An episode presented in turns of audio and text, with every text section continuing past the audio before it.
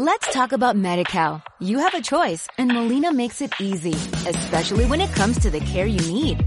So let's talk about you, about making your life easier, about extra help to manage your health. Let's talk about your needs now and for the future. Nobody knows MediCal better than Molina. It starts with a phone call. Call 866-420-5330 or visit meetmolinaca.com. Let's talk today. Hola, muy buenas y bienvenidos a un nuevo episodio de Simple Política.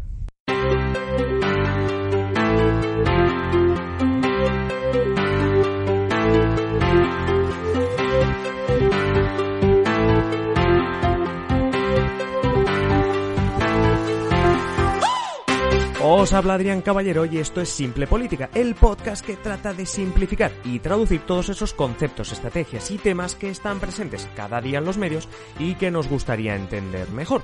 Y con la legislatura ya iniciada y el gobierno ya trabajando, nos preguntamos cómo hacen el resto de partidos para controlar al gobierno de España, es decir, qué se hace en el día a día para controlar que el gobierno pues no se salga de la raya y esté haciendo todo como debería. Bueno, más allá de las tertulias, las ruedas de prensa, los artículos que uno puede escribir en Internet, el Twitter, el control de los partidos políticos se hace a través de las Cortes, es decir, en el Congreso y el Senado. La Constitución ya dice que una de las funciones precisamente del Parlamento, en este caso Congreso y Senado, es controlar al gobierno. ¿Cómo se hace eso? Bueno, hay varias maneras, algunas incluso ya las hemos repasado aquí en este podcast. Por ejemplo, está el debate de investidura, que no lo tuvimos hace tanto tiempo. ¿Cómo se controla el gobierno ahí? Bueno, como se supone que el presidente del gobierno te dice lo que va a hacer durante la legislatura si es elegido. Bueno, tú como oposición lo que haces es contestarle. Tú le dices, pues bueno, lo que crees que está mal y lo que crees que está bien.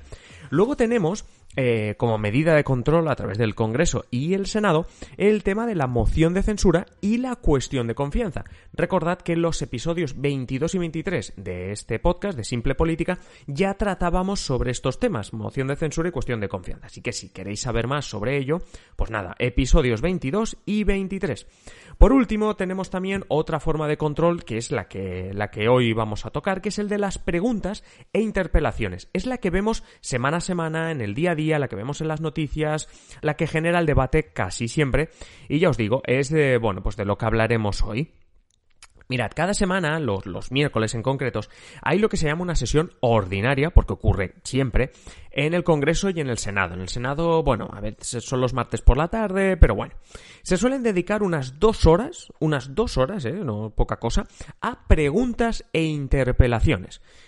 ¿Qué son las preguntas? Es muy sencillo. Es cuando un diputado de cualquier partido le pregunta a alguien del gobierno una cosa concreta, una pregunta muy concreta sobre algo que ese miembro del gobierno debe contestar.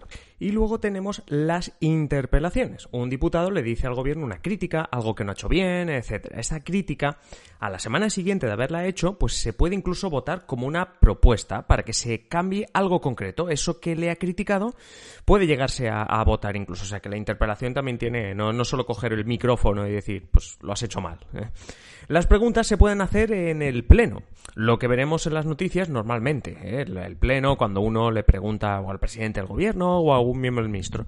También se pueden hacer preguntas en las comisiones, que se crean para temas específicos, tipo la comisión de secretos de Estado, de ayudas para no sé qué, etcétera. Vale.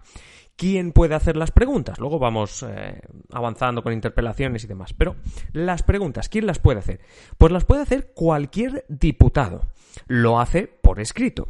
Eso sí, debe hacer la pregunta por escrito, enviarla como a la mesa del Congreso, pero debe indicar en el escrito que haga si quieren que se le conteste la pregunta en un pleno o en la comisión. Si no dices nada, si no, no, no pides ni pleno ni comisión, se te contestará por escrito. Es decir, será casi como haberle enviado un correo electrónico al miembro del gobierno de turno, casi, porque no, no, no se verá en el pleno cómo te contestan a esa pregunta ni cómo la haces tú. Por cierto, cuando es en el pleno de la comisión, aunque tú envías la pregunta, no te la contestan inmediatamente, sino que te dan derecho a levantarte en el pleno y hacer la pregunta y leerla, por decirlo así. No te puedes mm, desvariar, ¿eh? No, no puedes pedir una pregunta y cuando te dan el turno preguntar otra cosa, ¿eh?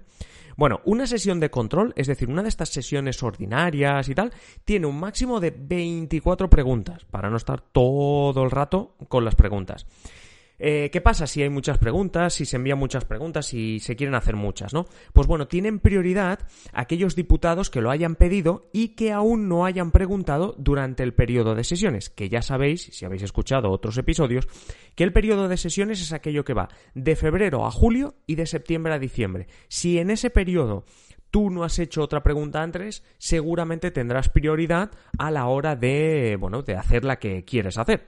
Bueno, eso sí, eh, se admite una pregunta por grupo parlamentario. ¿eh? Más allá de esa prioridad, se intenta que mínimo eh, cada grupo parlamentario tenga, pueda hacer una pregunta. Después ya, si en caso de empate, por decirlo así, en caso de que un grupo presente muchas o que todos los grupos hayan presentado cinco, lo que se garantiza es que todos los grupos van a hacer una pregunta y a partir de ahí va en orden de quien no haya preguntado hasta, hasta ese momento, ¿vale?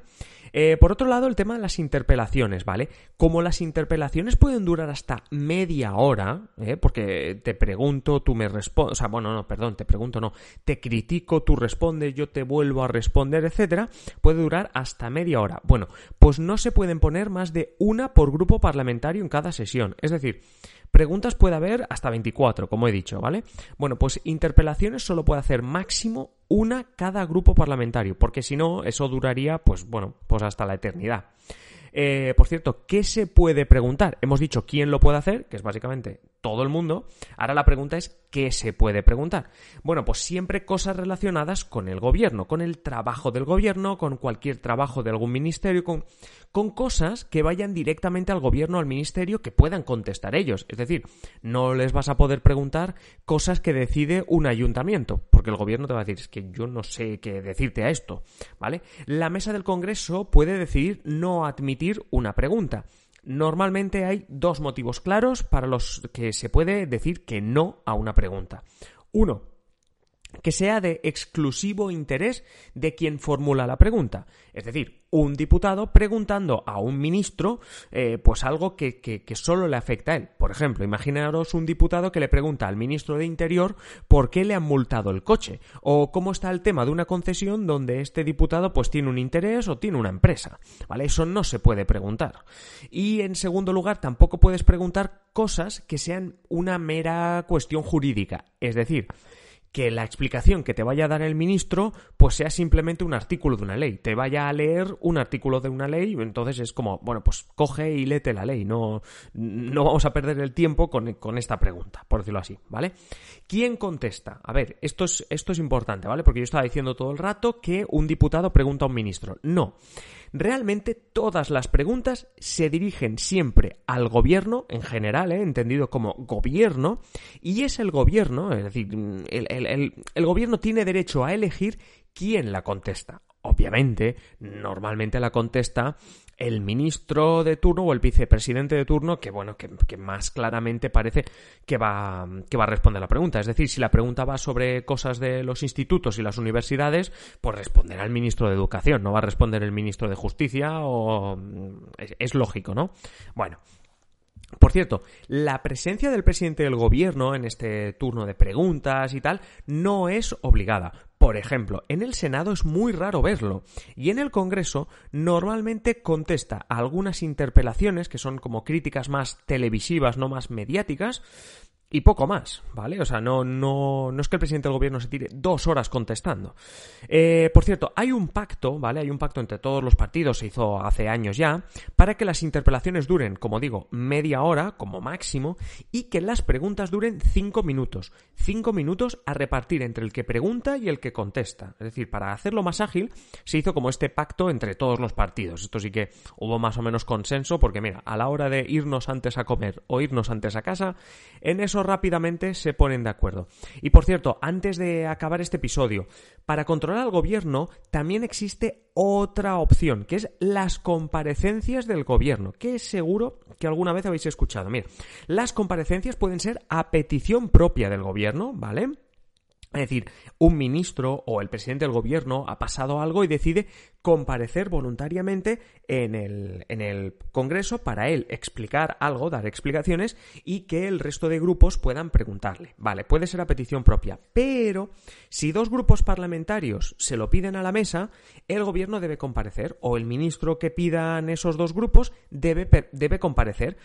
Entonces allí el ministro de turno, el presidente, quien sea que, bueno que tiene que comparecer, pues da explicaciones de lo que sea, del tema que se trate, y luego los grupos parlamentarios tienen derecho a pedir más explicaciones. Eh, ojo, no solo los grupos que han pedido su comparecencia, sino que todos los grupos en ese momento tendrán derecho a preguntarle mm, lo que sea al ministro, pedirle explicaciones, ¿vale? Y es mucho más que una interpelación porque hay más tiempo, etcétera. Y normalmente es porque es algo también más grave. Bueno, y esto es todo lo que tenía para vosotros en este episodio. Ya sabéis que si queréis mm, pues, sugerir nuevos temas, que hablemos más de este, comentarios, etcétera, pues me contactáis a través de adriancaballero.net barra y antes de despedirme, como siempre, agradeceros las puntuaciones que me ponéis y los comentarios que me llegan en Apple Podcasts, ebooks, a través de mi web, eh, adriancaballero.net y bueno, también en Spotify. Pediros, eso sí, hablando de Spotify y demás, que si no lo habéis hecho, os suscribáis a Simple Política, a este podcast que intentamos que salga cada día un poquito mejor. Os espero ya en el siguiente episodio. Un saludo y que tengáis feliz día. Let's talk about MediCal. You have a choice and Molina makes it easy, especially when it comes to the care you need. So let's talk about you, about making your life easier, about extra help to manage your health. Let's talk about your needs now and for the future. Nobody knows MediCal better than Molina. It starts with a phone call. Call 866-420-5330 or visit meetmolinaca.com. Let's talk today.